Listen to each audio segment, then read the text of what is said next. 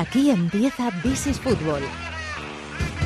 De la mano de Marathon Bet con Fernando Evangelio. Football. Football.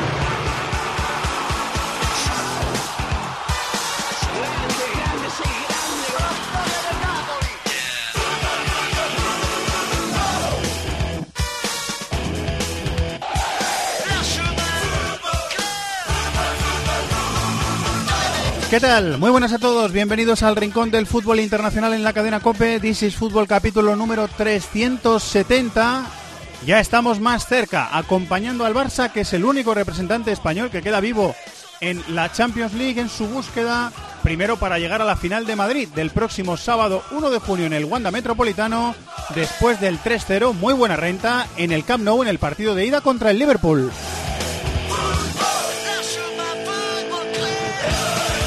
Su rival va a salir del partido que se va a disfrutar en el que se va a, dis- a disfrutar y a disputar las dos cosas en el Amsterdam Arena el próximo miércoles en directo con tiempo de juego y parte de This is Fútbol desde las 9 de la noche en cope.es en aplicaciones móviles y en YouTube. Ese partidazo entre el Ajax y el Tottenham en el partido de ida el Ajax ganó 0-1, pero cuidado que la eliminatoria está abierta.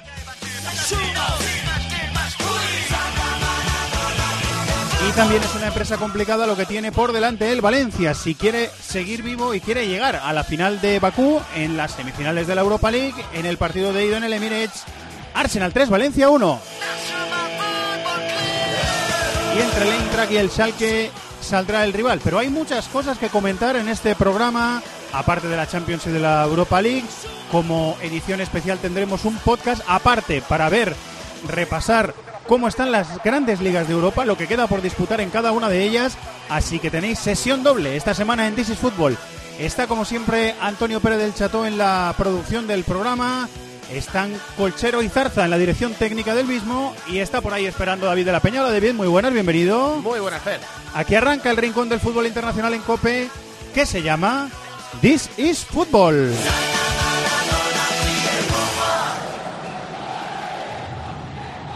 Este martes desde las 8 y cuarto, el mejor fútbol del mundo, siempre en Cope. Hay que reconocer que la radio es maravillosa. La vuelta de las semifinales de la Champions en tiempo de juego. Dale, Manolo. Liverpool, Fútbol Club Barcelona. Y aquí estamos nosotros. El Barça más cerca de la final de la Liga de Campeones. Ataca, Tiempo de juego.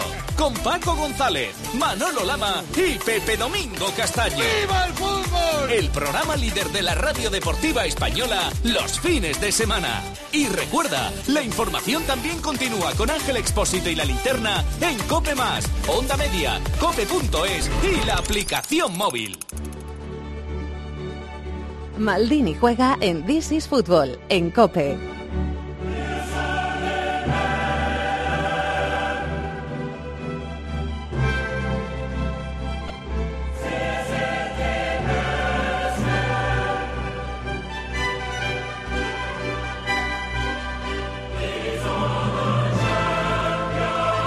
Vamos allá, que tenemos dos partidazos por delante. El martes en Anfield a las 9 de la noche en un templo del fútbol. Imagino que Klopp lo considerará así. Liverpool-Barça con el 3-0 para el Barça y para Messi como renta en el partido de ida y con algunas eh, bajas importantes en eh, los dos equipos, sobre todo en uno. Y el miércoles insisto, desde las 9 de la noche en cope.es, en aplicaciones móviles y también en YouTube, que si no Nacho Plan me regaña, Ajax Tottenham con el 0-1 del Ajax en la ida en el partido de Londres. Maestro Maldini, ¿cómo estás, Julio? ¿Todo bien? Hola, ¿qué, qué tal? Un, un fenómeno Nacho Pla también, ¿eh? Un, crack, un crack de la redacción. Un- un- eso sí que es un fichajazo el que hemos hecho con Nacho Pla. La el verdad. Mark Zuckerberg eh, catalán, que yo le Sí, llamo. sí, Él sí, se es un ríe, fenómeno. pero- y, eh, un abrazo para David, que también está por ahí. Muy buena, Julio. ¿Qué tal, crack? Me pillas viendo grabado el Inglaterra-Francia sub-17, dime, según hablo con- vosotros. Me está gustando mucho el número 6, luego veré cómo se llama, porque tengo apuntado las asignaciones, pero me está gustando mucho el número 6. Tiene dos juegos de jugadores de Francia muy interesantes, ¿eh? Para esta Eurocopa sub-17. ¿El número 6 de Francia?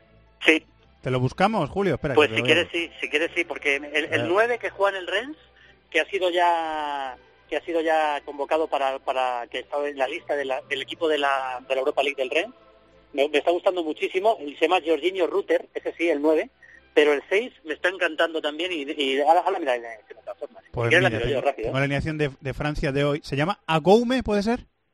Sí, puede ser, sí, sí, sí. Agoume. sí, sí. Agoume. se Pues ojito con este. Luego juega Teo Zidane, el hijo de Zidane, el hijo me- pequeño de Zidane, juega con Ah, el número sí. 10 también. Ah, sí, es Teo cierto, Zidane. es cierto. Sí, sí, está jugando en la selección sub-17 de Francia.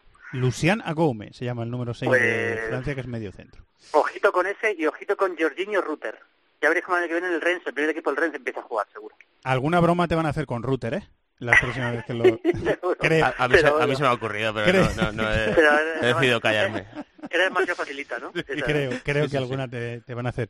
Eh, eh, Julio, ¿alguna posibilidad de que Liverpool haya hecho... Claro, hemos visto en, en esta competición, hemos visto tantas cosas y tan, hombre, y tan eh, inverosímiles, pero claro, Sí, sería, sería realmente es muy, muy difícil, porque aparte de, de, de que en el Barça está Messi, lógicamente, de la renta es que no va a estar ni Firmino ni Salah, con lo cual es que son dos de los tres jugadores en ataque del equipo, y por mucho que pueda entrar Sakiri, más Sturridge o lo que quiera hacer Jürgen Klopp, me parece casi una eh, eh, dificilísimo, no imposible, porque la verdad que en el partido de ida a mí me parece que el Liverpool no fue inferior al Barça, francamente. Lo que pasa es que, claro, al final el 3-0 es, es lo que es, pero el Liverpool ya sabemos que va a jugar igual, va a jugar muy agresivo, va a intentar apretar mucho, va a meter al Barça atrás seguramente, vamos, con toda seguridad.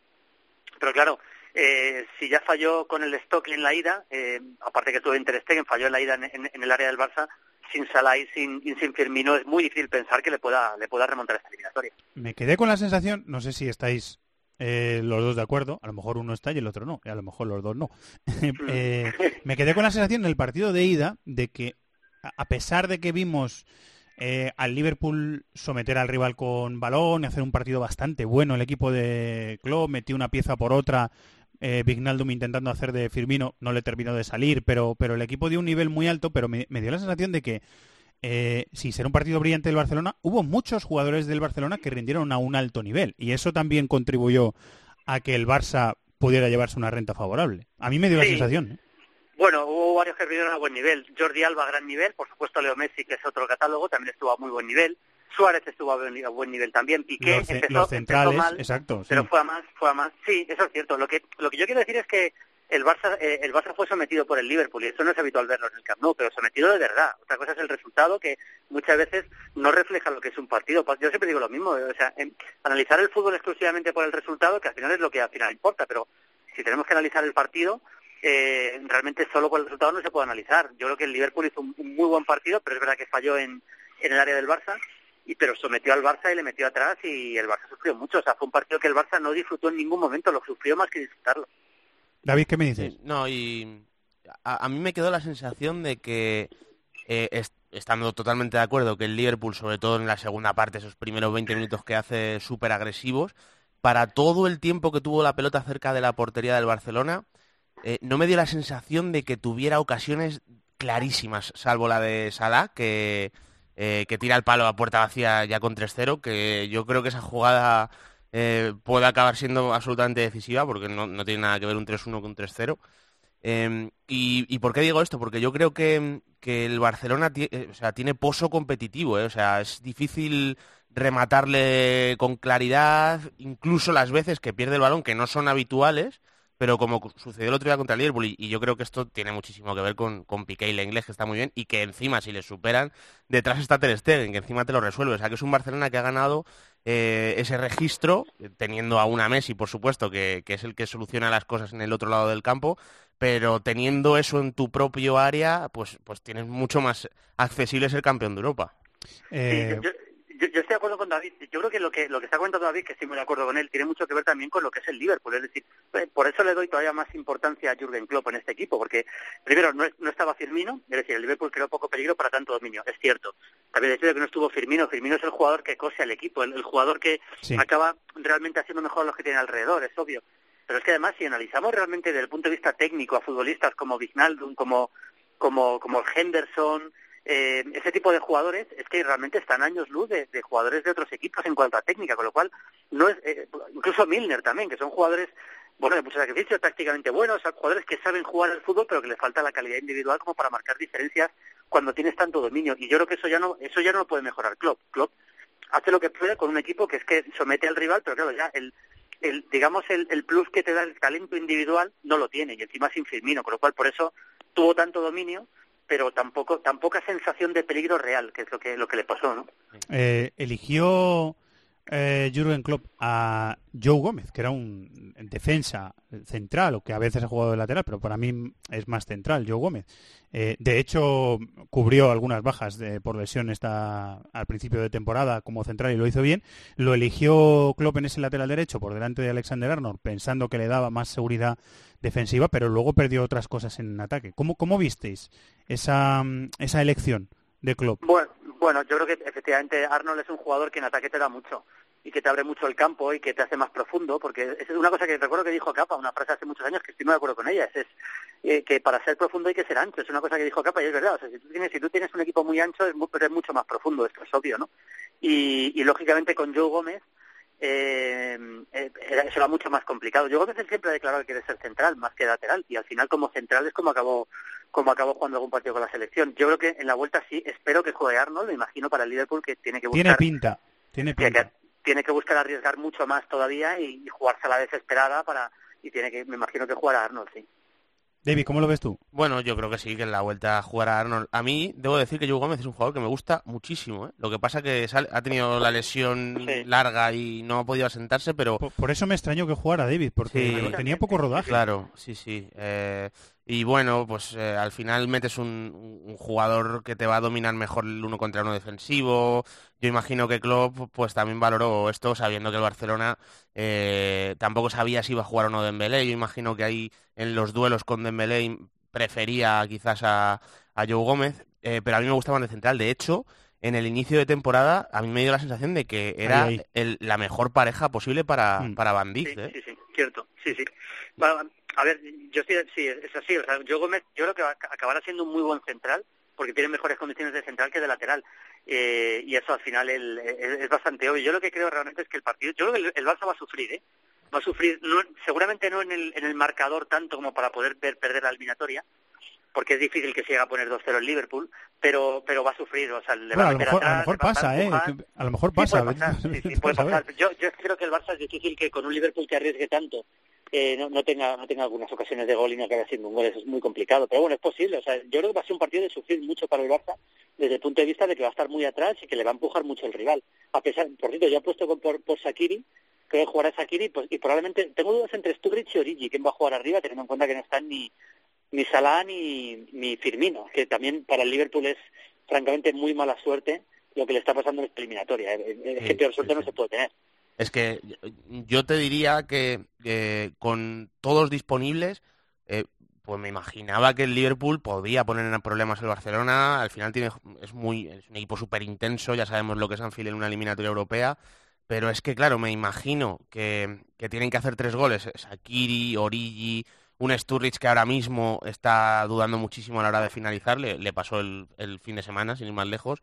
Mm. y me cuesta verlo precisamente por, por las bajas que tiene el Liverpool, es que son dramáticas, o sea, es que son Mané, eh, es cierto que está muy bien y que va a poder contar con él, pero es que los otros dos son bajas capitales. Los ah, aficionados, eh, eh, perdona Julio, digo que los aficionados, cuando hablas con los aficionados del Benfica, hablan con cierto recelo, incluso temor, de la maldición de Bela Goodman, esa, esa maldición en las competiciones europeas famosa, eh, y si el Liverpool termina la temporada eliminado de Copa, eliminado de Copa de la Liga, entendedme lo que quiero decir, ¿eh? no, digo que sea un equipo fracasado, pero en la orilla, en la orilla de llegar a una final de Champions con las circunstancias que ha tenido y perdiendo una liga en la que solo ha perdido un partido a lo mejor, ah, va a haber que hacer un, un poco un trabajo psicológico en ese vestuario este verano, ¿eh?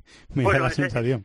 es lo que es lo que justo iba a comentar Fernando. O sea yo estoy escuchando y leyendo por ahí que si el Liverpool va a fracasar en la temporada me parece una auténtica barbaridad decir que un equipo que, que puede perder la liga que lo normal es que la pierda realmente lo normal es que el City gane hoy y gane y gane al Brighton que pierda la liga perdiendo un solo partido y que te elimine el Barça de la forma que le eliminó en la que le ganó en la ida que realmente fue un partido en el que el Liverpool dio la cara pero vamos fue superior al Barça vamos en la Champions en semifinales ante ante un equipo con Messi de la forma que está jugando como ha jugado, decir fracasado eso me parece una barbaridad. Yo creo que tenemos que ser conscientes un poco de, de, hasta qué punto donde ponemos la palabra fracaso o, puede ser una decepción, si me apuras, pero fracaso para mí, vamos, yo si fuera hincha de Liverpool estaría muy orgulloso del equipo, francamente. Totalmente. Eh, mira, es que el otro día, eh, no recuerdo dónde lo vi, o, o si lo escuché en algún sitio, no, no lo recuerdo, pero em, me sorprende cómo se está tratando la temporada del Liverpool, porque, insisto que no recuerdo dónde, pero como que decían, comparando la alineación del Barcelona en Balaídos y, Sí. y la del Liverpool contra el Newcastle, eh, pues el comentario era algo así como la diferencia de, de llegar a una semifinal de Champions haciendo eh, con los deberes hechos o algo así. Y claro, me, me hizo gracia porque el, el Barcelona tiene 83 puntos y, y el Liverpool tiene 94. O sea, claro. Hay, hay cartillas rubio que son más difíciles que otras, ¿eh? Sí, exactamente. O sea, es que hay que un poco poner en, en contexto lo que, lo que le ha pasado al Liverpool también en su campeonato local, eh, lo que le ha pasado al Barcelona también en el suyo con sus rivales. O sea, lo que está haciendo el Liverpool es tremendo. O sea, aunque se quede con cero títulos este año, es una barbaridad de temporada la, la que está haciendo el Liverpool. Eh, Julio, del, del Ajax Tottenham quieres decir partido del miércoles que daremos, bueno, daréis en la tele también, por supuesto, y daremos el tiempo de juego. Eh, ¿qué, qué quieres decir? Que yo creo que es una Bueno. eliminatoria que lo estábamos comentando. Está, está bastante abierta, ¿eh? Creo- Sí, Tengo la sensación. está, está abierta, está favorable, lógicamente, al, al, al Ajax. No, no, sé- no tengo la noticia de si Kane finalmente llega. Yo creo que no. No sé si lo habéis leído por ahí. Se, hablaba de que podría llegar a última hora con, de una forma casi milagrosa, pero yo A, por a mí me jugar. extrañaría muchísimo. Yo doy por hecho que no De, juega. de- sí que de hecho, lo doy como baja. vuelve. De hecho, yo lo también, doy yo como baja. Yo también, evidentemente son base titular porque no jugó la ida por sanción. Hombre, yo creo que yo creo que el, el, eh, el Ajax tiene más fútbol, el Tottenham va a tener que, que recurrir a lo que recurrió en la ida, a jugar, a jugar bastante en largo, a meter mucha mucho fútbol más físico que otra cosa, porque técnicamente el Ajax es muy superior, pero incluso puede jugar en favor del, del Tottenham, en favor de las opciones que pueda tener, que el Ajax es favorito, que el Ajax no sabe especular, no sabe jugar otra cosa. Entonces el Ajax va a ir al ataque a ganar el partido porque no, no sabe defender un 0-1 y en ese sentido eso puede favorecer a que el Tottenham, a que vuelva a ser un partido bastante abierto y que pueda tener sus armas el Tottenham para, para eliminar al Ajax. Yo lo veo difícil, lo veo, francamente, si, si el Barça le veo al 90% o al 95%, al, al Ajax le veo a un 70% por lo menos para meterse en la final. Yo lo bajo al 60, ¿eh? David, ¿tú cómo, tú, cómo- tú cómo lo ves? Yo, yo creo que mm, eh, está parejo. O sea, a mí me da la sensación de que el Tottenham, eh, sobre todo ya con Son en el campo y con el tipo de jugador que Son y el tipo de jugador que le puede hacer daño al Ajax, porque el Ajax sabemos que va a arriesgar, va, va a adelantar mucho la línea defensiva, va a dejar espacios. Y si el Tottenham consigue juntar tres, cuatro pases eh, contra esa presión y lanzar a Son, a mí me parece que Son es un jugador que, que puede hacerle al Ajax. Entonces, eh, a pesar del 0-1, que evidentemente es muy favorable para Ajax, y por supuesto, y quizá lo más importante, el momento de confianza que tiene el equipo, que es que es, eh, hay uno de los goles en la final de Copa de este fin de semana, que es una, Que es- que es un una sal- 4-0. es una salvajada, el, uno de los goles que hace Juntelar, una jugada colectiva de, de, de verdad de estar como jugando en el patio de colegio por la confianza que tiene el equipo. Entonces, e- ese punto de confianza más el 0-1 obviamente hace, hace favorito al Ajax, pero yo creo que las armas que tiene el Tottenham para combatir, combatirlo son buenas y, y yo me espero una, una vuelta pareja. Eh, lo vamos a disfrutar, tanto el martes como el miércoles, en Mm. tiempo de juego. Eh, maestro, te escuchamos toda la semana, ¿vale? Vale, Muchísimas perfecto. gracias. eh, eh, me, me encantaría una final Barça-Ajax, lo digo claramente. eh, Me, me parecería una final inédita, por otra parte. A Oliveros también, y- me y consta. preciosa, preciosa. A, eh, a Oli también, por los estilos, por Johan, porque él ha tenido mucha amistad con Johan Cruyff. Sería muy bonito, muy bonito. Además en España la final, es que lo tiene todo. Un Barça es una, una final preciosa de Champions. eh. Bueno, lo vamos a saber el miércoles por la noche. Maestro, Vale. muchísimas gracias. Un Un abrazo. abrazo, hasta luego.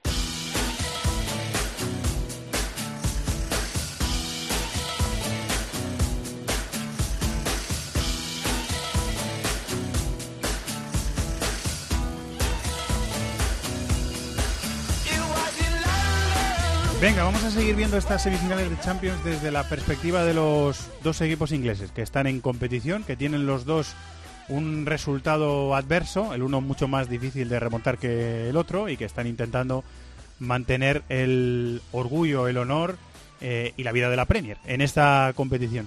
Compañero Guillem Balaguer, muy buenas, ¿cómo estás? ¿Qué hay, Fernando? Todo bien, todo bien. Eh, eh, todo correcto, ha sido una semana muy agitada en muchos sentidos, ¿verdad? Sí, sí. Y la que viene ahora también está interesante. Mi viaje, ahora estoy donde estoy, estoy, espera, estoy en Barcelona. De aquí me voy mañana. Has a- tenido que pensarlo durante cinco segundos, ¿verdad? Sí, he visto que hay sol y debe ser España y es Barcelona. Y mañana para Manchester, de camino a Anfield eh, y eh, al miércoles a Ámsterdam, por supuesto, a ver la remontada del Tottenham y luego al- el jueves No podré ir a Valencia, lamentablemente, porque haremos el programa de la BBC desde Manchester y luego el viernes hay que estar en Barcelona de nuevo, así que una semanita tranquila. Una semanita, sí, sí. De, mucho brío. Bueno, también las semanas de mucho brío también nos gustan, que a nosotros nos va la marcha. Em, te iba a decir, eh, Guillem, ¿alucinaría mucho eh, Jürgen Klopp cuando entró eh, dentro de los vestuarios del, del Camp Nou y pensaría anda, si después de todo lo que hemos hecho me han metido tres. ¿Fliparía un poco? Bueno, eh, ya lo ha dicho, lo ha dicho hoy en la rueda de prensa, es que fue muy raro, porque es verdad que fue el mejor partido del Liverpool. La verdad que el análisis... Eh, mira, ¿sabes para qué te sirve un partido así? Para descartar los que no deberías escuchar nunca. Los que te dicen que el Barça les, eh, le dio una lección al Liverpool porque ven el resultado, esos ya sabes que con esos no puedes contar, que no te van a enseñar nada. Pero los que te dicen, cuidado que el Liverpool hizo que el Barcelona sufriera como no ha sufrido muchísimo tiempo. Yo quizá echaría tan atrás como en la época de Mourinho y Pep Guardiola, cuando, cuando Mourinho hacía esas cosas que, que desequilibraban emocionalmente a veces al, al Barcelona dentro de los partidos. Bueno, en este caso fue una cosa más táctica, pero yo no veía un Barcelona que sufriera tanto en, muchísimo tiempo. Y fue a base de, que físicamente estuvieron muy bien, la presión fue sincronizada, tenían una idea muy clara, muy clara de lo que querían hacer, habían jugado ese partido 20.000 veces y durante al menos un buen tiempo en la cabeza de los jugadores y la de Jurgen Klopp. Estuvo fantástico Liverpool. Imagínate este partido Tú, tú, enseñas este partido sin los goles y no hay nadie que acierte que el, que el partido quedó 3 a 0, a no ser que seas un, eh, bueno, un fanático de Messi y digas, pase lo que pase, Messi siempre al final hace algo. Hizo mucho. Y, y por un lado está eso, que el, el, Liverpool fue superior y por el otro lado que estuvo capitán, capitán Messi. Eh, hay que decirlo, aunque, aunque se ponga el énfasis en lo inglés, en lo extranjero, en, en, el fútbol internacional, hay que volver a Leo Messi. Yo nunca había visto, nunca, ¿eh? y te hablo de, un seguimiento exhaustivo de todo lo que Tienes experiencia, sí. Nunca quisiera tantas cosas en un solo partido. Para mí, uno de los partidos más completos de su, de su carrera, y no hablo solo de lo que hizo con el balón, porque ya se vio, llegó antes que Van Dijk, por ejemplo, cuando, el balón sale rebotado del larguero, para el segundo gol, eh, la falta, todo eso es así. Hizo un montón de aventuras solitarias porque se veía rodeado de rivales y no de compañeros, pero creía que tenía que hacerlo. Es lo que hizo sin balón. Desde, y de hecho, desde antes del partido, cuando reúne a los jugadores del Barça para, para, bueno, para, para darle un sermón antes del partido, eh, protestas al árbitro porque entendía no era una cuestión de frustración y no era una cuestión de árbitro, era una cuestión de que tenía que romper el ritmo del partido, porque se estaba, estaba ahogando al Barça. Eh, cuando vuelve caminando después del, creo que fue el segundo gol, y el árbitro dice, venga, chico, que, tiene que sacar el Liverpool, y, y, Messi levantando los brazos y diciendo, bueno, ¿y qué? ¿Qué pasa? Todo eso yo creo que formaba parte de una estrategia para intentar ralentizar las cosas cuando se tira y se revuelve sobre sí mismo, cuando se encara a Milner. Eh, como digo, son, son son gestos y, cosas que hizo para que el partido cambiara de dinámica porque es que eh, se estaba jugando lo que quería el Liverpool como admitió al final y dijo que estaba exhausto como el resto del equipo porque porque fue el Liverpool el que mandó. Y sin, y sin embargo 3-0 3-0 que van a tener que dar a la vuelta en, en Anfield. Y sin Firmino y sin Salah y con un 3-0 en contra por mucho que se juegue en casa las las opciones tienden a cero o bueno, está pensando en algo Klopp que le pueda dar por lo menos un halo de esperanza. Bueno, el Anfield y el Liverpool se merecen un, una, un, signo de interrogación, dijéramos, se merecen decir, bueno, quizá... La, duda, ¿no? El beneficio de la duda, por lo menos. Sí, sí, porque lógicamente vienen de, muchas historias donde le han dado la vuelta a los partidos, donde Anfield se se ha convertido en algo importante. Eh, bueno, no, como ha dicho Henderson, no son estúpidos, saben que tienen que hacer un milagro, pero la cosa consiste en jugar exactamente igual que se jugó en la ida, pero exactamente igual. Es que no hay que cambiar nada más que los que los que van a hacer esa presión y los que al final van a tener que chutar para intentar marcar.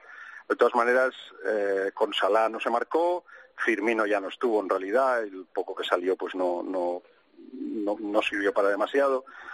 Eh, estamos hablando de puede Origi o puede Shakiri o puede eh, Sturridge hacer esa presión insistente eh, atacar, atacar los espacios con fe.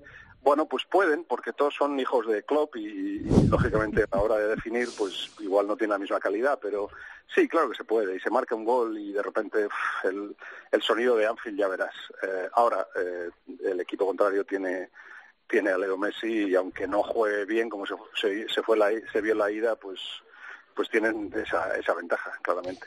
Y, y ahora lo otro, por muchas bajas que siga teniendo Pochettino, que las tiene, los asteriscos de la temporada de Pochettino duran toda la temporada. O sea, todo lo que ha tenido que pasar el equipo dura toda la temporada sin excepción y a todo eso se ha ido reponiendo un, un equipo que para mí y un entrenador que para mí son ejemplos de, de, trabajo primero y de fe después en lo que se hace. Eh, pero yo me imagino, Guillem, lo estábamos hablando antes también, yo me imagino igual un partido de 3-1 que un partido de 1-3. No, no está la cosa cerrada, ni muchísimo menos, ¿eh? Ni muchísimo menos. Eh, dudé de, del Tottenham en el partido contra el City porque pensé, bueno, es que el City tiene un poco más. En fin, y ya viste que, que fueron muy efectivos, sin crear ocasiones prácticamente, eh, con regalos del City, eh, consiguieron marcar, eh, son capaces, lo que no hacen en la Premier, que la Premier crean mucho y marcan poco, en, la Champions se ha visto que son capaces de lo contrario, de con pocas ocasiones marcar, sobre todo si Son está en el, en el campo, que estará, y es 1-0 solamente. Eh, la verdad que lo que tienen que seguir es el ejemplo de la, de la segunda parte del partido de ida. olvídate de la primera, se equivocó igual de de, manera de jugarle al Ajax eh, o los jugadores no fueron capaces de adaptarse a lo que se les pidió.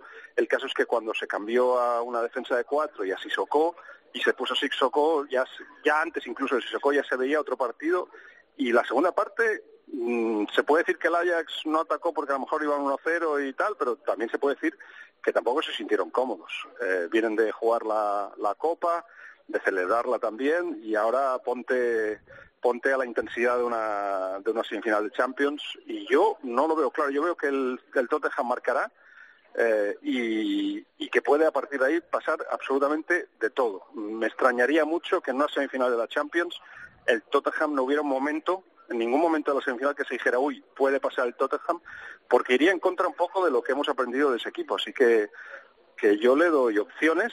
Bueno, ya mereció el empate, Guillem. Ya en la ida ya mereció el empate. O sea que...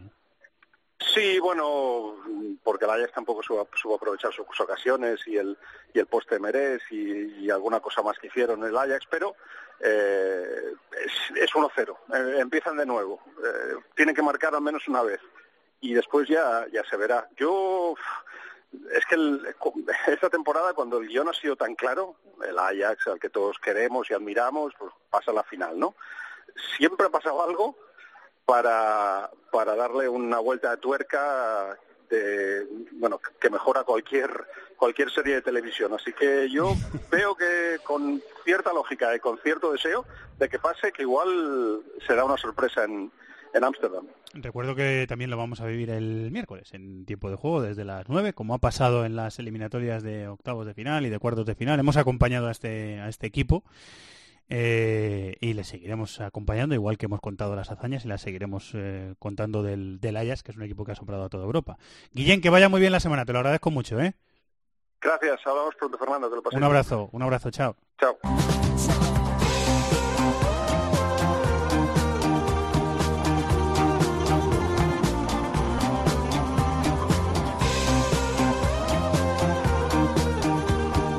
Pasión por el fútbol internacional.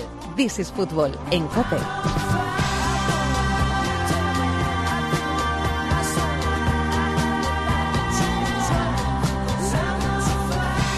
Tinerfeño de nacimiento lleva cinco temporadas en la Premier. Hemos charlado con él en algún capítulo anterior de eh, This is Football y alguna vez nos hemos eh, preguntado eh, porque seguía donde, donde estaba, cómo estaría, si estaba eh, muy contento, muy asentado en la, en la Premier. Ha firmado una temporada excelente, lleva 11 goles, es su mejor registro en una liga en Inglaterra desde que aterrizó en las Islas Británicas y antes del partido contra el Liverpool de este fin de semana, en casa y con el equipo ya salvado, había firmado los cinco goles que había metido su equipo en la Premier, los últimos cinco goles, hasta llegar a ese partido y nos había preocupado un poquito con una lesión que ya está recuperada.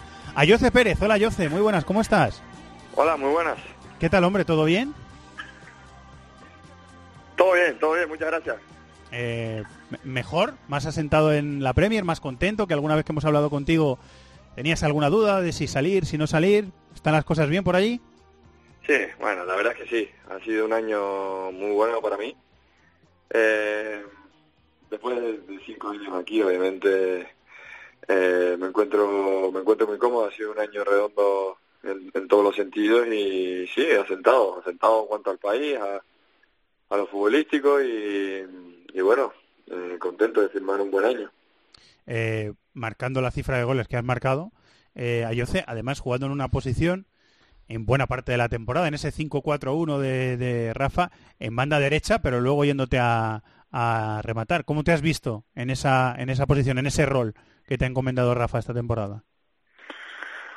Bueno, pues bien, la verdad que cada, cada mes que iba pasando íbamos jugando más partidos con esa formación me iba sintiendo más cómodo.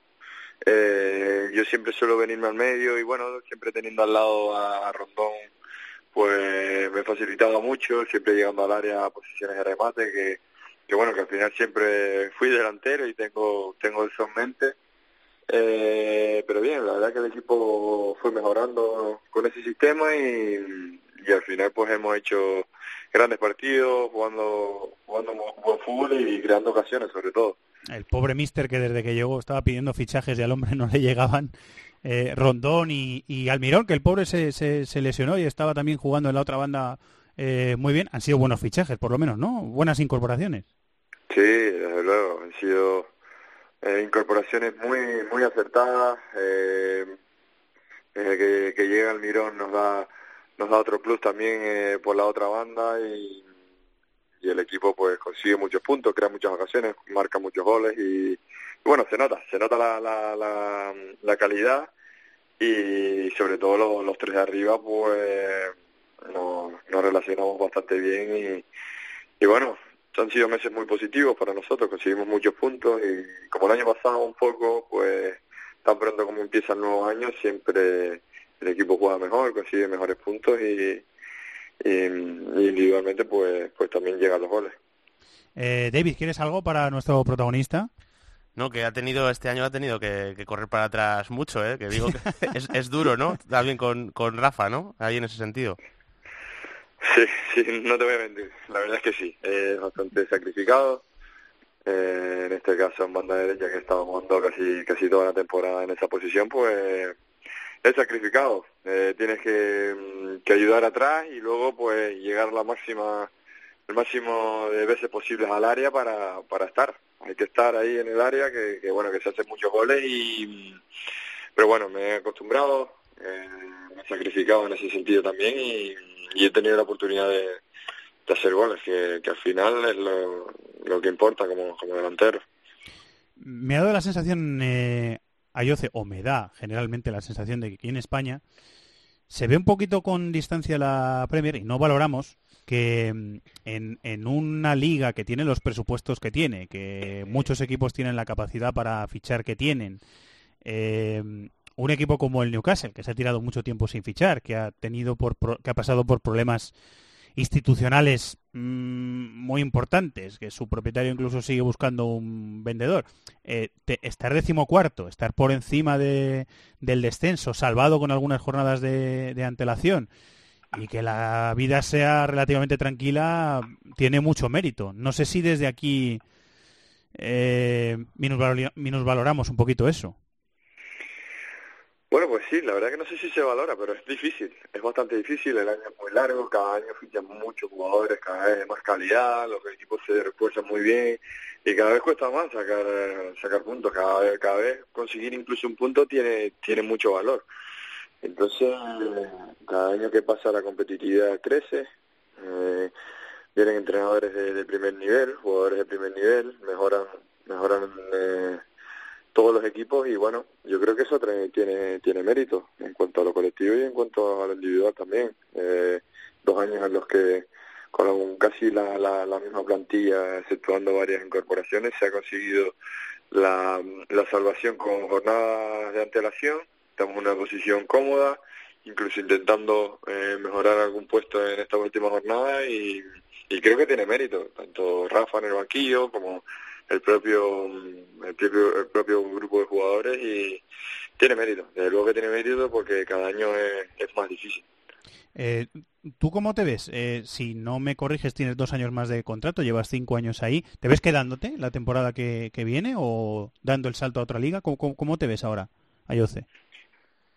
No, pues no lo sé. Creo que va a ser un verano bastante largo, bastante interesante. Movidito, ¿no? Movidito. Va a ser movidito. Yo creo que, eh, yo creo que sí. Son cinco años, tú lo has dicho. Son, son muchos años.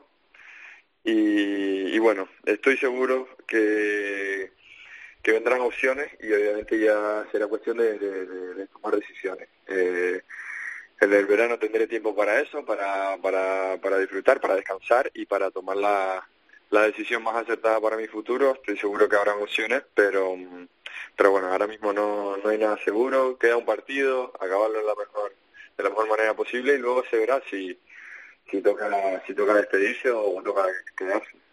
Este es un programa de fútbol internacional. Nosotros hablamos, intentamos hablar con, eh, figuras del fútbol español que habéis salido a conocer otras ligas y a ganaros la vida fuera de, aquí. Pasó hace muy poquito por este programa Alex Grimaldo, el lateral del Benfica, a que también le está yendo muy bien y que está brillando mucho. Y noté en él una cosa que estoy notando en algunos de vosotros, eh, que estáis esperando como a ver dónde es el viaje de fin de curso. O sea, cuando llega la lista de la selección, a ver esas, esas mariposillas, a ver si me llaman, que yo creo que estoy para que me llamen y a ver si me llaman. ¿Tú también estás así o no? Pues sí, yo creo que es la misma sensación, esa ilusión de que, oye, pues esta vez puede, puede, puede que suceda. Todos tenemos esa mariposilla, esa ilusión, esas ganas de, vernos en la lista. Obviamente tratamos de hacer méritos eh, durante la temporada para, para estarlo y, y bueno, obviamente Luis Enrique es el que el que determina quién quién, quién merece estar y quién y quién no. Pero bueno, eh, cada uno individualmente trata de hacer sus méritos para estar. Y obviamente eh, ayudaría mucho en todos los sentidos estar en esa en esa lista y, obviamente sería el sueño el sueño cumplido por lo menos por mi parte. Que, que se cumplan, eh, ojalá se cumplan, que los sueños son bonitos y se tienen que cumplir, o sea que cruzamos los dedos a ver si se cumple.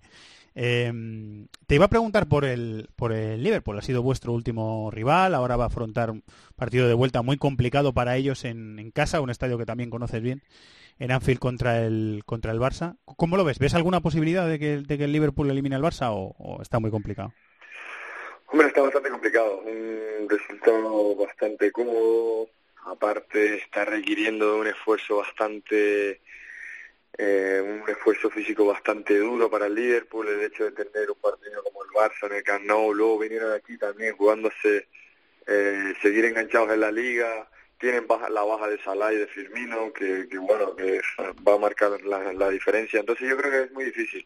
Obviamente club es capaz de, muchas cosas buenas, Anfield también lo es, pero obviamente la, la ventaja del Barça de, de 3-0 y de tener al mejor del mundo, pues yo creo que va a ser muy, muy, muy difícil. ¿Cómo los notasteis? ¿Los notasteis muy, muy, muy cansados, tocados a lo mejor por el resultado? Fue un partido bastante disputado el vuestro. ¿Cómo, cómo los visteis? ¿Cómo lo visteis, Ayoce? Sí, fue un partido bastante disputado.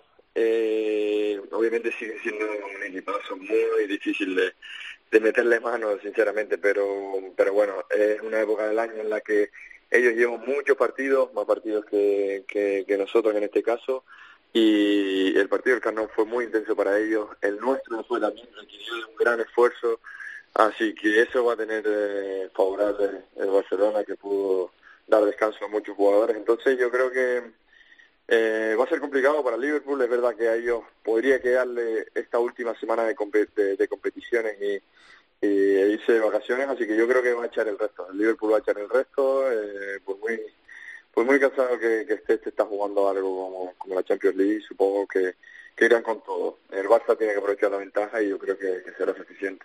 Eh, tenemos eh, Movistar o la Liga TV allí en Newcastle. Vemos los partidos del Tenerife todos los fines de semana. Sí, por supuesto, por supuesto. El derby no lo puede ver, sinceramente, porque obviamente cuadraba horario con, eh, con nuestro partido. Pero sí, suelo, suelo verlo, suelo seguirlo. ¿No lo has recuperado? ¿No lo has visto grabado todavía, yo sé, el derby? No, no he tenido la posibilidad de, de, conseguir verlo en ningún lado repetido.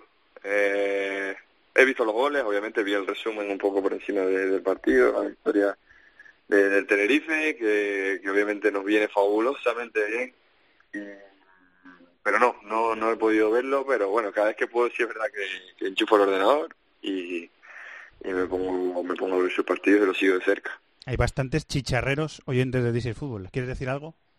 ¿Perdón? que hay bastantes chicharreros, digo, oyentes de este programa. Que si les quieres decir algo eh, de Hombre. la distancia. Sí, por supuesto.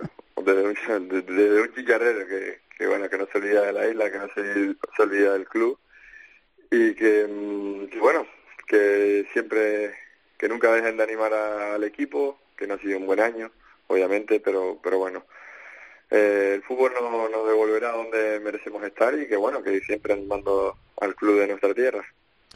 Ayuce, que termine muy bien la, la temporada, que ya está, ya estamos ahí a las puertas de las vacaciones, que descanses, que te lo has merecido, y muchas gracias una vez más por estar en DC Fútbol, ¿vale? Un abrazo muy grande y suerte. Muchas gracias, un abrazo.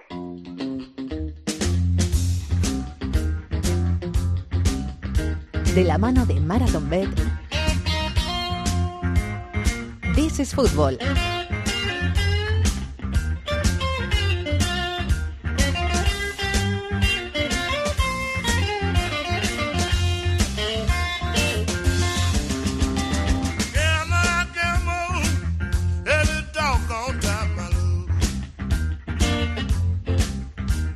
Vamos allá con los amigos de Marathon Bet, nuestras tres apuestas para esta semana. Estoy repasando, iba a decir mentalmente, mentira, porque lo estoy leyendo.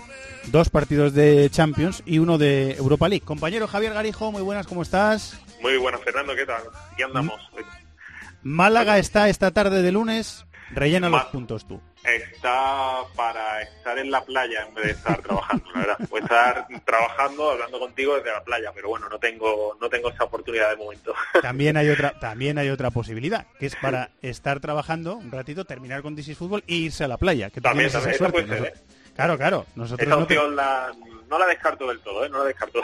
Nosotros no tenemos esa suerte. Y, y esto también es un llamamiento para los oyentes de This is Football que nos escuchan en Gijón, en Coruña, en Cádiz, en muchos sitios, en Valencia, muchos puntos cardinales de, de la geografía española.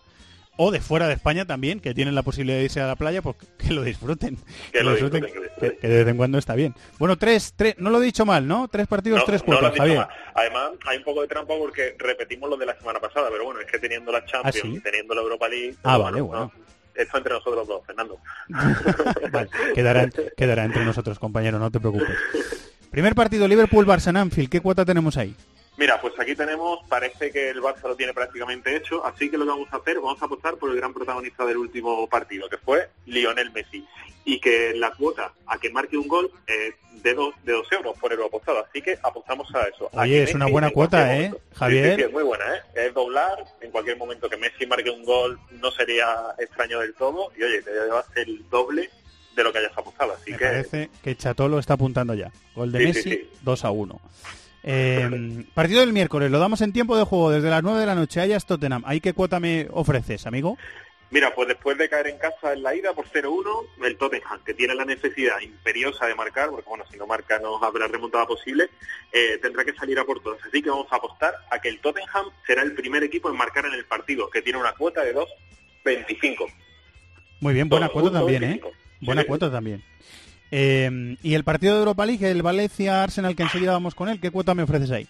Mira, pues aquí vamos a poner una cuota, mm, lo tiene complicado el Valencia, pero bueno, confiamos en, lo que puede hacer en Mestalla y lo que vamos a apostar, esto es un poquito ahí jugamos a doble banda, ¿vale? Porque vamos a apostar a que el Valencia gana por dos goles, que tiene una cuota de 5.50, ¿vale?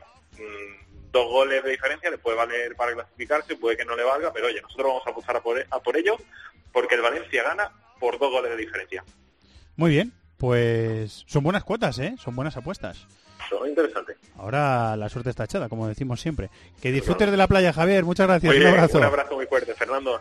Como siempre decimos que las cuotas están sujetas a cambios, que hay que jugar con responsabilidad para mayores de 18 años y podéis consultar las condiciones en marathonbet.es. Los de las cuotas, los de las cuotas. MarathonBet es más. Más mercados, más ofertas, más experiencias, más cuotas. Regístrate ya en marathonbet.es. Deposita 60 euros, introduce el código Bonacope y juega con 90. Deposita 60 y juega juega con 90. ¡Los de las cuotas! ¡Los de las cuotas! MarathonBet. Mayores de 18 años. Juega con responsabilidad. Consulta condiciones en marathonbet.es.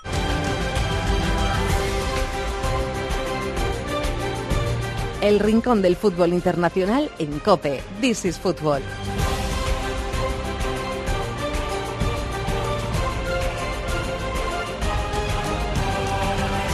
Sintonía de Europa League, no la actual, la de antes, que nos gusta más a nosotros y por eso la metemos. Está el señor Tony Padilla trabajando, está trabajando siempre, yo creo. Bueno, no, no siempre, afortunadamente para su salud, pero está en otros quehaceres, que queremos decir. Así que, ¿verdad que sí? David, tú y yo vamos a repasar eh, las semifinales de la Europa League.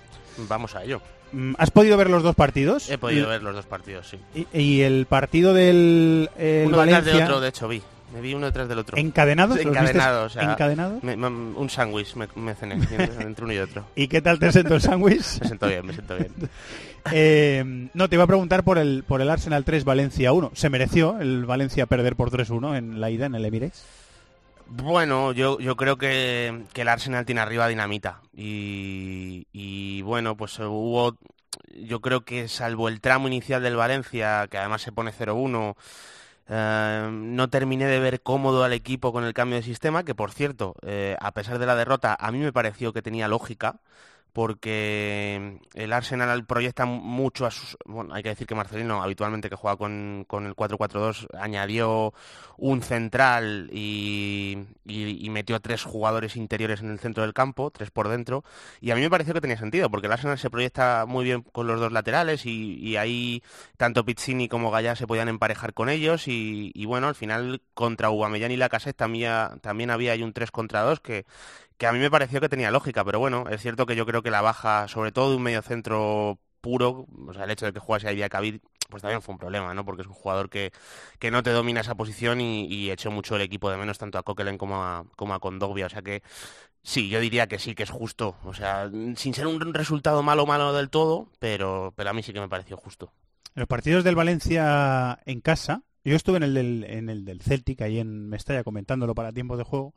Me ha dado la sensación de que mm, en algunos de Copa, también, por ejemplo, contra, contra el Getafe, que fue una remontada muy eh, reseñable, con polémica, pero, pero bastante destacada, eh, creo que, que ha jugado cierto papel, que ha tenido cierta energía, que también Marcelino se ha aprovechado un poquito de ello, que ha preparado el partido para intentar que el equipo remara a favor, intentar remontar. ¿Cómo lo ves? ¿Ve- ¿Le ves opciones al Valencia de remontarlo? Eh, sí, sí, sí, sí. O sea, vamos a ver, eh, veo favorito al Arsenal, pero, pero creo que el Valencia tiene, tiene potencial arriba como para, como para hacer dos o tres goles a un Arsenal que además defensivamente es un equipo que, que tiene dudas, eh, individualmente sobre todo. Y, y el Valencia además que viene de hacer seis goles, aunque fuese al Huesca y el Huesca le, eh, le diera muchas facilidades, pero la sensación del jugador es que viene de hacer seis goles. Y, y evidentemente eso de cara a finalizar jugadas va a ser un plus de confianza. O sea que lo veo posible. Insisto, creo que el Arsenal, sobre todo porque el Valencia en algún momento del partido va a tener que adelantar líneas, va a tener que ir arriba y ahí ya lo hemos dicho muchas veces, Aubameyang, Mucho Lacazette, peligro, sí, claro, mucho tiene, peligro, tiene ¿eh? jugadores que a, campo abierto son muy buenos y que encima tienen gol y que definen bien. Eh, evidentemente ese va a ser el mayor problema del Valencia, pero eh, creo que el equipo tiene calidad de sobra como para, sobre todo, eh, mantener el ritmo del partido más o menos calmado sin que se descontrole mucho, porque eso sí, si te hacen un gol ya la cosa eh, es mucho más complicada, ya tienes que hacer mínimo tres para, para ir a la prórroga. Eh, tiene calidad para mantener ese ritmo y tiene calidad en el último tercio como para, para hacer gol, o sea que difícil pero posible. Hay un paralelismo eh, entre los dos equipos que conecta la liga y esta competición. En realidad, la situación del Valencia. Valencia tiene más margen porque tiene dos jornadas por delante y está a tres puntos del, del Getafe, que es el que marca la cuarta plaza, la plaza de Champions. Y el Arsenal tiene prácticamente, lo hablamos en el, sí, en lo- el otro podcast que, que sacamos esta noche, pero tiene prácticamente muy difícil, por no decir casi imposible, llegar a Champions a través de la liga. Y es una carta para los dos muy importante, porque recordamos, David, que esta competición, ganar la Europa League, da eh, plaza directa, acceso directo a fase de grupos de Champions el año que viene. Sí, sí. Bueno, yo, yo soy de la opinión que el Valencia, eh, lo lógico es que lo consiga vía liga, porque tiene el gol ganado con el Getafe y el Getafe tendría que puntuar en el Camp Nou, que puede hacerlo, pero como el, ese Barça-Getafe se va a jugar, o sea, no, no, no, va a tener el Barcelona después inmediatamente un partido decisivo, ¿sabes? Entonces yo me imagino que, que para el Getafe va a ser difícil puntuar allí. Entonces eh, yo creo que el Valencia puede conseguirlo vía liga, cosa que es prácticamente imposible para el Arsenal porque tiene que eh, ganar, que pierda el Tottenham y remontarle una diferencia de ocho goles. Ocho goles, sí. O sea, que es, el Arsenal sí que necesita eh, ganar la Europa League, eh, cosa que el Chelsea no porque el Chelsea lo, lo ha conseguido ya vía, sí, vía Premier cierto, League. Es cierto. O sea que sí, que esa necesidad, eh, si, si, ponemos ahí un, un, factor determinante de la eliminatoria, el Arsenal, en mi opinión, la, lo necesita más que, que, el Valencia. ¿Algo que comentar más de esta eliminatoria que te hayas dejado en el tintero? ¿Algo que quieras pues decir? nada, poco más. Sobre todo eh, haría hincapié en este tema de que yo veo al Arsenal un equipo que, que en, en, una defensa posicional constante, teniendo que tomar decisiones acertadas en, en campo propio, yo, yo, le veo que puede dudar y, sí, y creo que el Valencia ahí es donde puede aprovechar. A ver si tiene opciones. El equipo de Marcelino se puede meter en la eliminatoria y ponerles en, ponerle en aprietos a, a un ex entrenador del Valencia, a Emery, que va a volver a la que fue su casa durante unos años y de la que no salió precisamente muy bien. Eh, la otra eliminatoria en Stamford Bridge, Chelsea entra de Frankfurt, también a las 9 de la noche.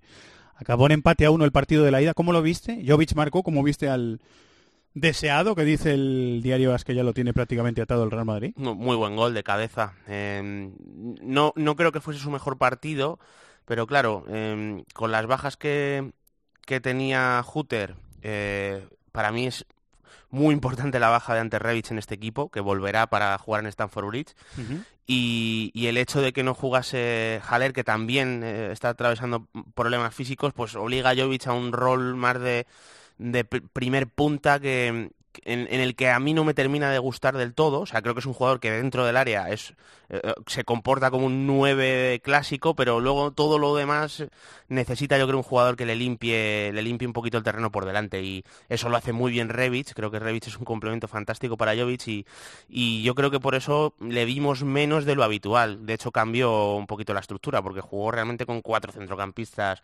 eh, el Eintracht cuando generalmente son tres y dos jugadores más adelantados. Gasinovic al final es un, es un media punta, un jugador que se acerca mucho a la pelota y, no vimos la estructura del Eintracht habitual. Sí vimos la intención, que ya sabemos que es un equipo súper agresivo, que te mete atrás, que lo intenta mucho, pero el Chelsea, sobre todo después del gol de Pedro, eh, estuvieron bastante bien. Y eso que, que no vimos un once habitual en el Chelsea. De hecho, eh, Eden Hazard fue suplente. Eh, lo que yo no sé cómo lo ves tú, Fer, pero no sé, habla mm, de forma muy concreta de la personalidad que, es, que tiene Sarri, ¿no? Que al final los jugadores que le han llevado ahí hasta esa instancia de la competición son los que han tenido continuidad también en la semifinal. Sí, cuando se ha espinado un poquito, o, cuando se ha vuelto más decisivo el tramo de, de la temporada en una competición que el Chelsea todavía hasta esta semana no sabía que le iba a dar si le iba a dar o no el acceso a la, a la Champions, él ha mantenido su, su... Que ha pasado también, no sé si estás de acuerdo, en la forma de jugar del equipo. Hasta ciertos partidos, a una altura de la temporada avanzada, por ejemplo, el Manchester City, después de haberse llevado un varapalo en la, en la liga contra el Manchester City, hasta, hasta ciertos partidos, Sarri no ha retocado su plan o no ha modificado un poquito su plan para adaptarse a la forma de jugar del, del, rival. Es la sensación que yo tengo. Me parece que a lo mejor en la elección de nombres ha pasado lo mismo, ¿no? Que le ha costado un poquito variar las cosas. Bueno, yo, yo lo que tengo la sensación es de que, aunque es cierto que en Europa League, cuando se ha puesto la cosa complicada, ha podido hacer alguna rotación y demás, al final, él, él a mí, dentro del eh, entrenador que es a nivel futbolístico, puramente futbolístico, que es un entrenador que en el Nápoles consiguió hacer al equipo jugar muy bien, muy vistoso, mucho pase en campo rival, muy fluido.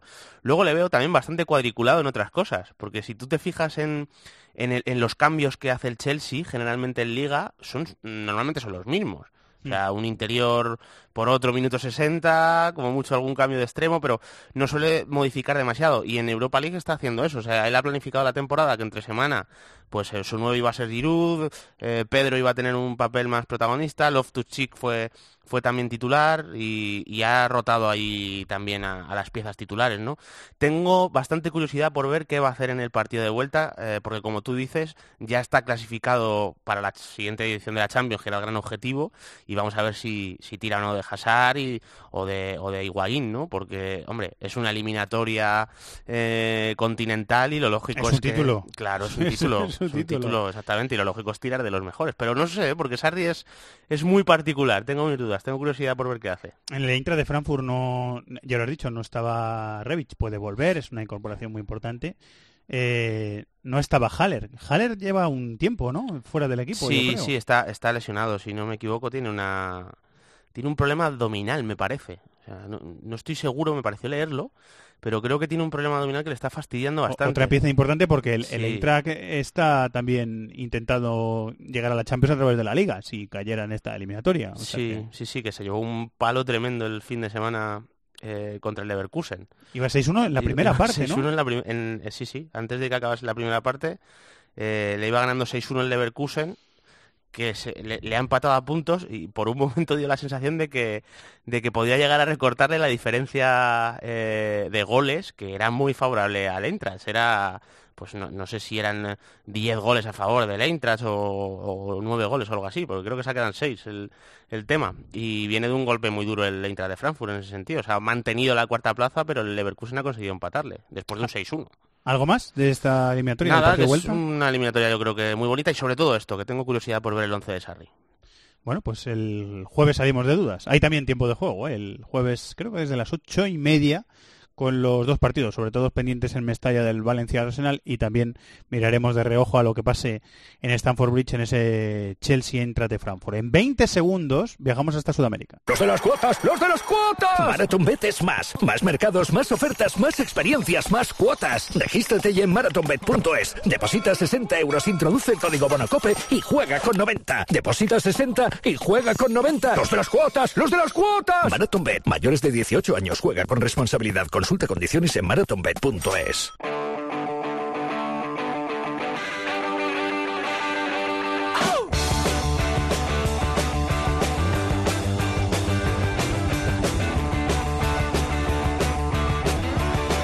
Estás escuchando This is Football en COPE. Compañero Ariel Judas, Nueva York, muy buenas, ¿cómo estás, hombre? Hola Fernando, ¿qué tal? Muy bien aquí, muy bien esta sección de fútbol de América, porque no siempre es un fútbol de Sudamérica. Otras veces eh, hablamos de la MLS o de fútbol de otras partes del continente.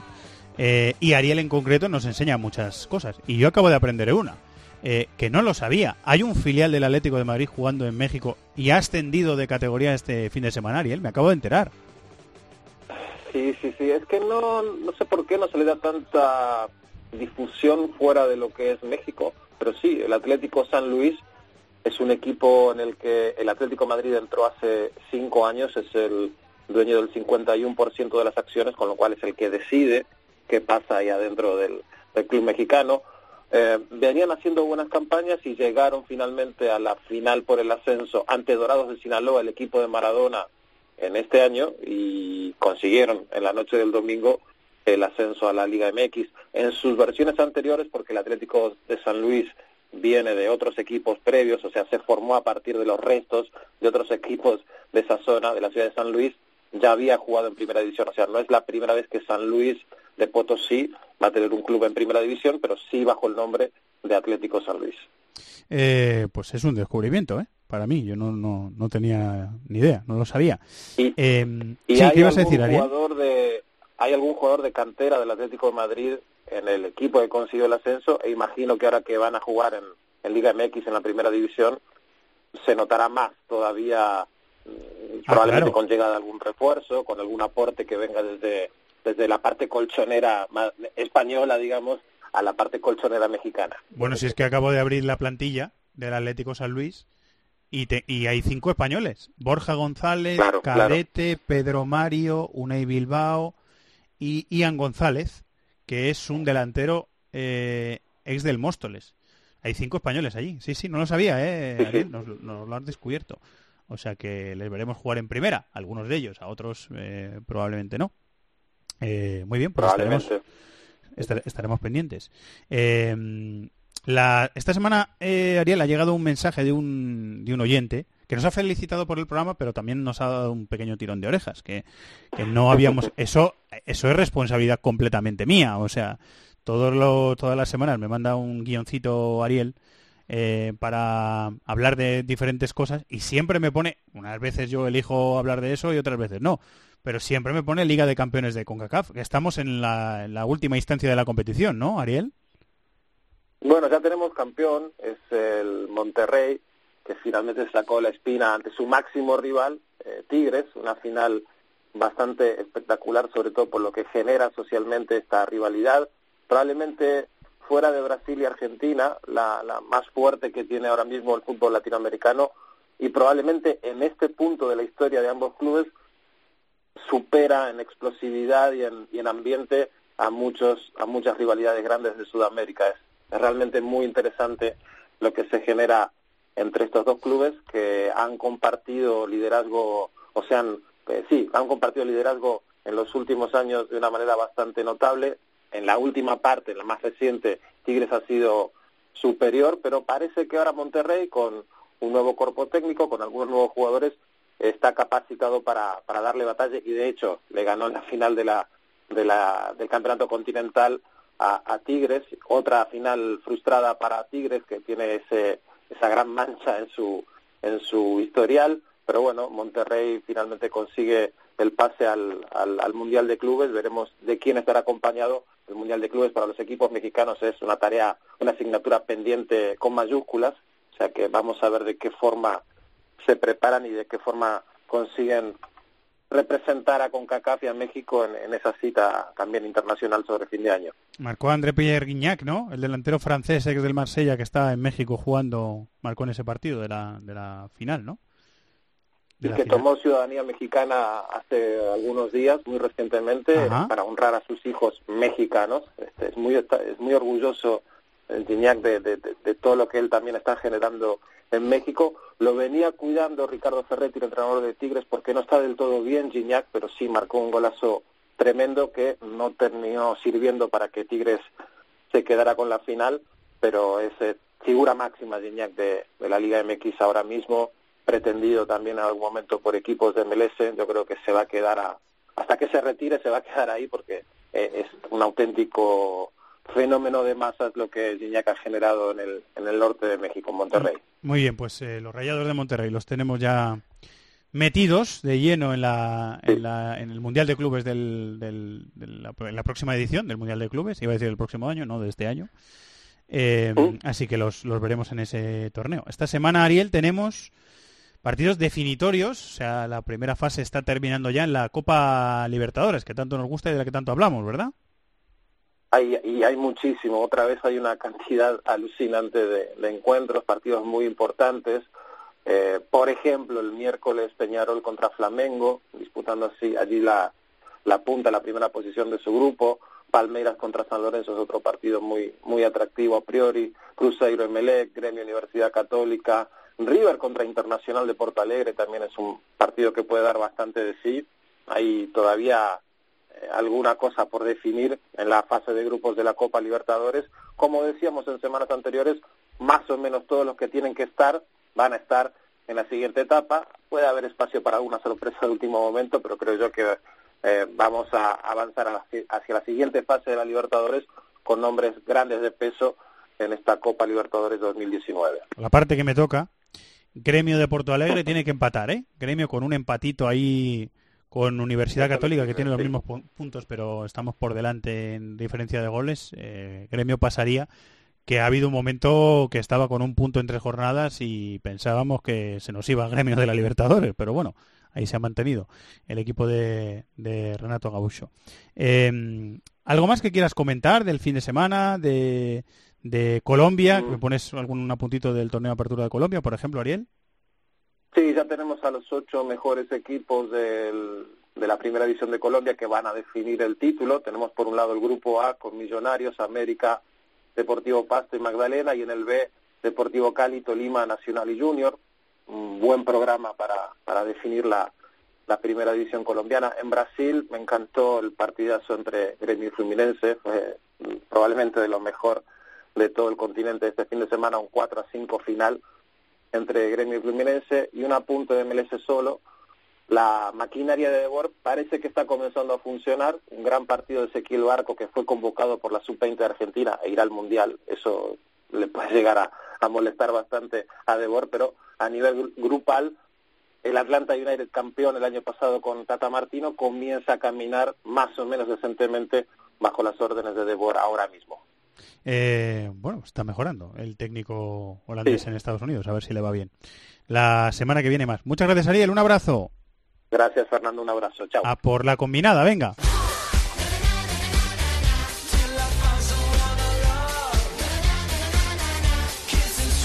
Con los amigos de Marathon Bet, los eh, bueno, los tres únicos componentes, ¿no? Que somos más. Tres de los componentes del programa. Elegimos cada uno un resultado en un partido que va a haber esta semana. Generalmente es el fin de semana, pero algunos caen en eh, entre semana. ¿Verdad que sí, Chato? Así es. Y vamos allá, ¿verdad? Empiezas os digo, tú. os digo mi apuesta, empiezo yo. Liverpool-Wolverhampton. Partido que cierra la Premier. El Liverpool va a tener opciones de ser campeón. Digo que un empate. Empate que se paga 6,05 a 1. Me Está, perdonéis. está bien pensado porque el Liverpool viene de jugar contra el Barça. Se la Sí, juega. está, ¿eh? está- Está por supuesto, siempre está. Siempre, está bien pensado. Este tipo de apuestas siempre están bien pensadas. es muy de. Evangelio siempre lo piensa esto muy... Yo soy un tipo muy arriesgado siempre. Que me perdonen los, los Reds que en el mundo hay. Pero esta es mi apuesta. ¿Cuál es la tuya, Mira, David? yo voy a apo- apostar al Atalanta lleno y también voy a apostar un empate que se paga a 5,25 a 1.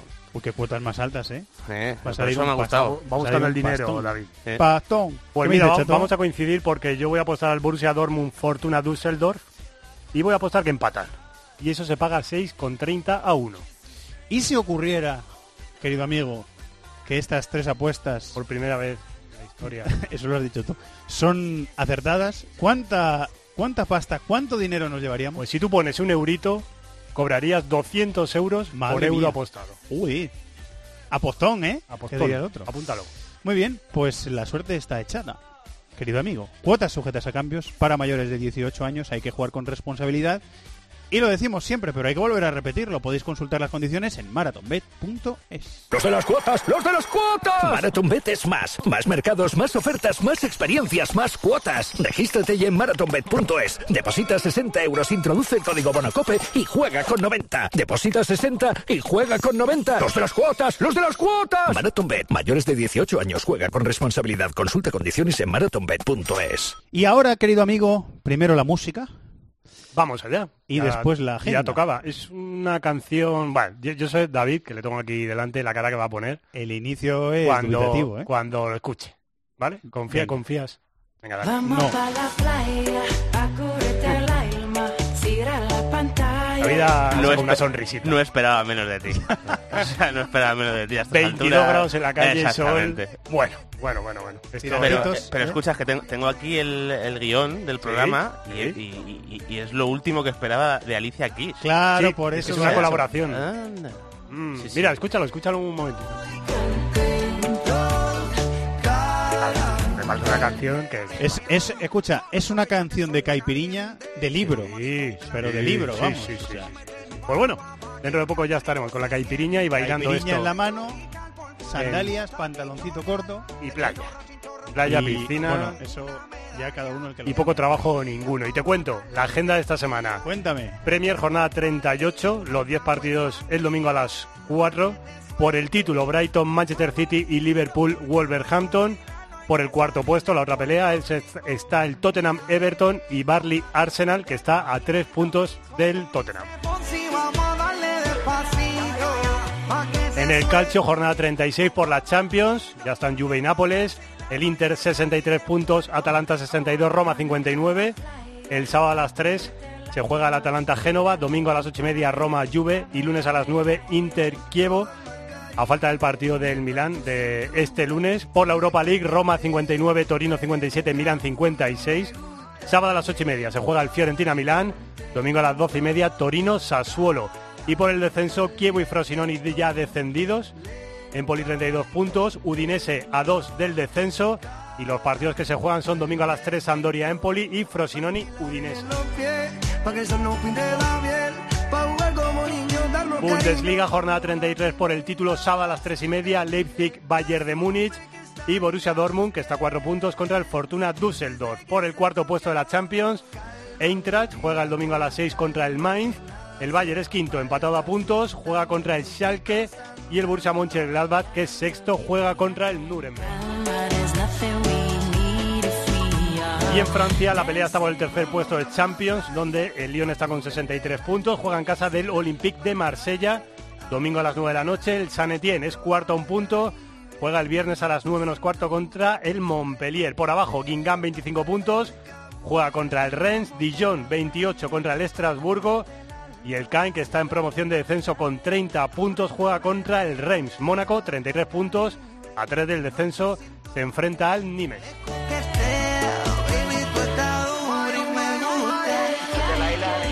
Muy bien, pues eh, muy completa la agenda. Muchas gracias, Chato, ¿eh? Adiós. Gracias, David. Un abrazo. Un abrazo.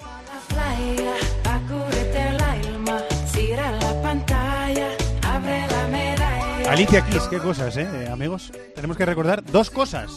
eh, que lo hemos dicho al principio del programa, que hay otro podcast esta semana, aparte de este, para ver cómo están, lo que queda por decidir, cómo se están definiendo eh, las grandes ligas de Europa, lucha por el título, lucha por la Champions, lucha por el descenso, eso lo repasamos en un podcast aparte, porque hay que esperar a que juegue, por ejemplo, el Manchester City en esta noche de lunes. Y la otra cosa que tenemos que recordar es que tenemos el eh, miércoles tiempo de juego. Recordar con el Ajax de Ámsterdam Tottenham, partido de vuelta de las semifinales de la Champions en cope.es, en aplicaciones móviles y en YouTube. Muchas gracias a Colchero y a Zarza en la dirección técnica, a Chato como siempre en la producción y sobre todo a todos vosotros por estar ahí durante toda la semana. Programación muy completa, sobre todo también centrada en competiciones europeas en COPE, los programas deportivos como siempre y lo que siempre decimos, la mayor oferta de la radio española en podcast de deporte y de no de, de- de deporte y de no deporte. Muchas gracias a todos por estar ahí, ha sido un placer. Hasta la semana que viene, adiós.